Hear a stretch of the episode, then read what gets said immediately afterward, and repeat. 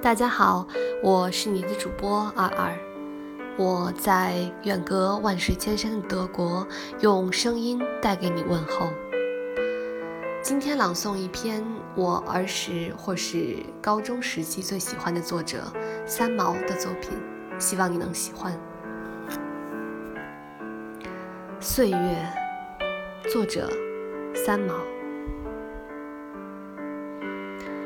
我们三十岁的时候，悲伤；二十岁已经不再回来。我们五十岁的年纪，怀念三十岁的生日有多么美好。当我们九十九岁时，想到这一生的岁月如此安然度过，可能快乐的如同一个没被抓到的贼一般，嘿嘿偷笑。相信生活。和时间，时间冲淡一切苦痛。生活不一定创造更新的喜悦。小孩子只想长大，青年人恨不得赶快长出胡子，中年人染头发，高年人最不肯记得年纪。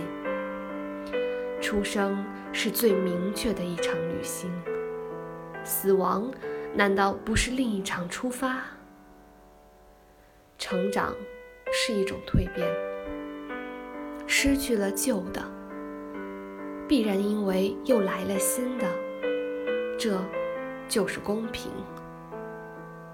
孩子和老人在心灵的领域里，比起其他阶段的人来说，自由的多了，因为他们相似。岁月极美，在于它必然的流逝。春花。秋月，夏日，冬雪。